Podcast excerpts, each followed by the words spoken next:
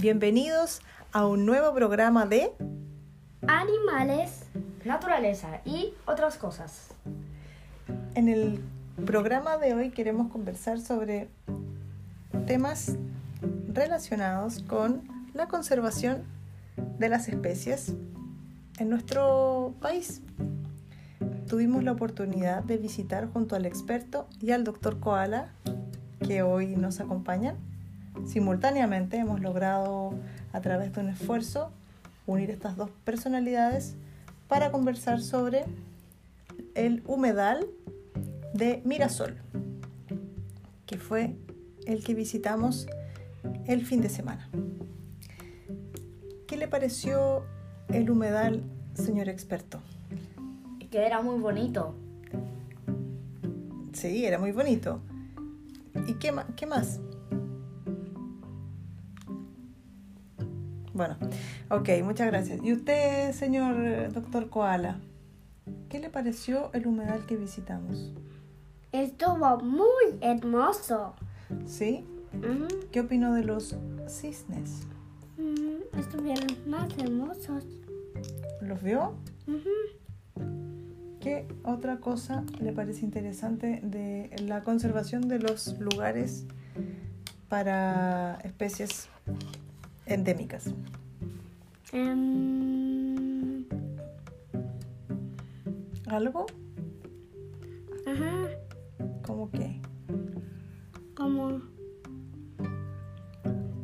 los países están tan hermosos, pero tienen problemas. Sí, algunos tienen problemas.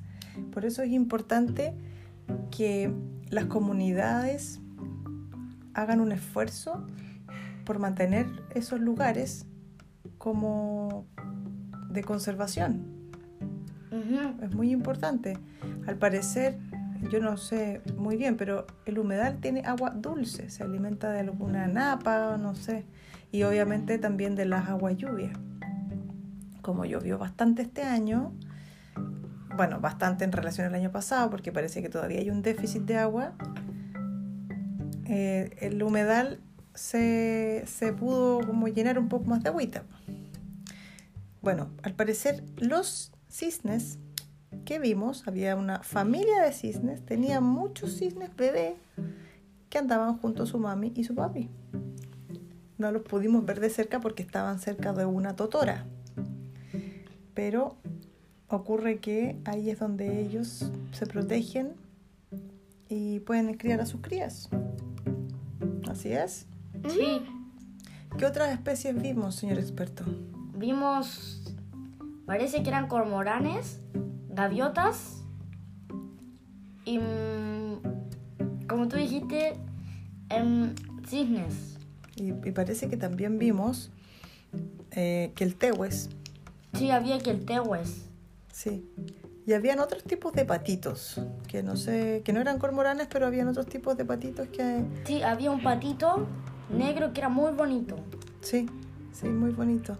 Bueno, en este humedal, el- al ingreso hay un letrero grande con la foto de cada especie y el nombre de cada especie. Sí. Y es muy interesante de ver, a pesar de, de que tenía toda esta información, un poquitín desteñido, pero igual se veía. Y eh, está abierto, cerrado por una parte, pero está abierto por otra parte, donde uno se puede acercar a la orilla. La idea de que uno se puede acercar a la orilla es no ir a bañarse a la orilla, porque claro, es como, es como, una, es como un laguito, un pequeño lago. Como había muy poca gente, no había nadie en la orilla del humedal, pero es importante que las personas lo respeten, ¿cierto? ¿Cierto? ¿Qué más? Em,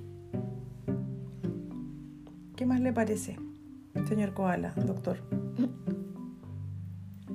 Hemos, hemos podido juntar a estas dos personas en este mismo instante y también me gustaría pedirle que me comentara a propósito del humedal algún animal que a usted le parezca interesante de hablar en este momento.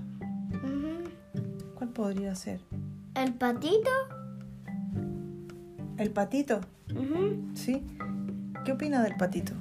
Mm, El patito se ve interesante Ah, ¿por qué? porque son muy lindos y muy amorosos. Son amorosos, ¿sí? Son pequeños. Sí. Este señor experto, ¿cuál fue la especie que más le gusta Oh, de los que vimos? los que el tehues. Los que el tehues. Ujú. ¿Por qué? Porque, porque los que el tehues ¿Mm? son así como nuestras avestruces, pero más chiquititas. Mucho, pero mucho más chiquititas. Claro. Mm, Y tipo como de nuestras avestruces, no sé, pueden volar. Y cami y, pero mayormente están ahí en el pisito. Claro. Y están guardando, resguardando sus huevos. Sí. Son muy protectores. Esta es como la época en la que ponen huevitos los quiltehues, parece. Sí. Sí, gusta mucho de eso. Y favorece mucho que haya pastito en, en, en zonas donde ellos ponen huevitos porque así los protegen. A veces cuando está el pasto muy seco, no hay mucho resguardo para sus huevitos. Sí. Entonces se hace un poco más difícil porque está más expuesto a los depredadores, que serían en este caso, por ejemplo, En, en este caso serían, con el ser humano, Sí. interviniendo serían los gatos, Claro. los perros también un humano que por accidente pisó los huevos. Claro, correcto. Y por alguna razón, cuando tú te acercas al huevito y lo tocas, parece que la mamá, que el tehue ya abandonan su nido. No sé por qué. Por eso no hay que tocar esos huevitos, solamente uno los puede mirar de lejos. Cuando ve huevitos, solo los puede observar de lejos, sino después los huevitos quedan abandonados. Pero las mamás lo toman con sus pies. Esos son los pingüinos. Ah, los pingüinos, la mamá eh, y el papá se traspasan el huevito de, de las patitas hasta a las otras patitas del papá y así no tocan el hielo. El huevito es muy fácil que se pueda congelar si toca el hielo. Y la cría cuando salga, ¡bleh! Y al la tiro. cría, y la cría también, la cría si, si sale también tiene que quedar resguardada debajo de la, de la grasita que tiene el papá o la mamá y entre los pies y la grasita la guata. Entonces ahí no se congela el polluelo porque tiene muy pocas plumitas. Cuando es muy chiquitito es pequeño, también se puede congelar y morir. Y también lo que ocurre con los pingüinos, nos pasamos a otro tema, nada que ver, pero nos pasamos a los pingüinos, lo que ocurre con los pingüinos emperador es que ellos, eh, a veces hay, hay hembras que pierden su huevo. Sí, cuando que- es como la época de apareamiento Claro. y una hembra mm, se le perdió el huevo, viene, viene y le dice, dame el huevo, dame el huevo, y se lo lleva. Claro. Entonces cuando pasa eso, eh, a veces las hembras como que secuestran eh, otras crías, crías de otro, Las secuestran para que sean sus crías. claro, porque quedan un poco frustradas porque murió su huevo o no, no pudieron tener un huevito con ellas y el instinto maternal hace que ellas se secuestren, eh, en el fondo se roben un- una cría de otra pingüino hembra. Y, y lo crían, lo crían como si fueran de ellos. Y la que realmente tuvo el huevito todo ese tiempo se queda sin cría.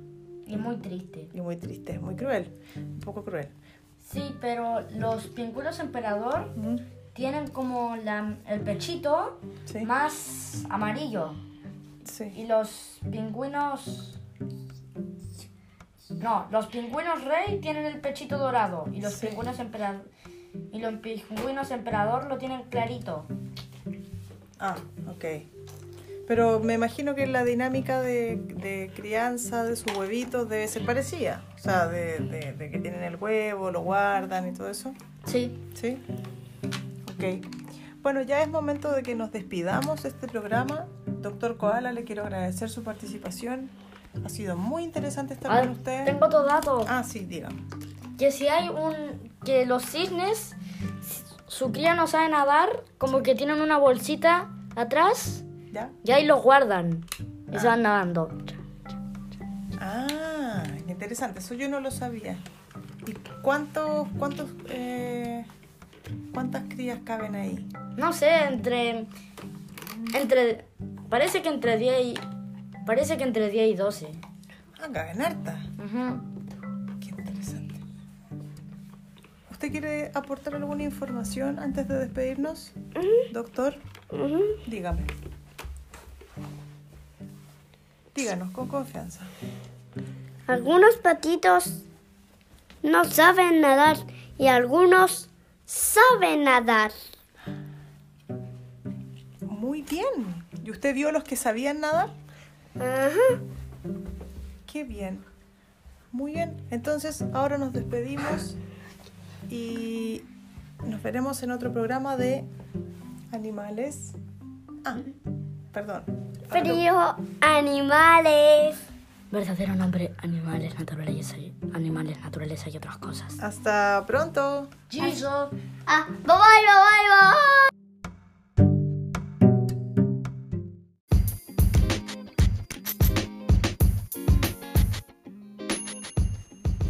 Entró puma a su casa y destruyó todas sus cortinas.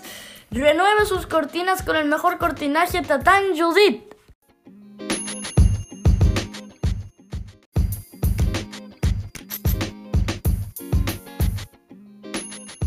Su auto a control remoto se averió y no sabe qué hacer. Visite el cuarto del Tata Manao y él sabrá qué hacer.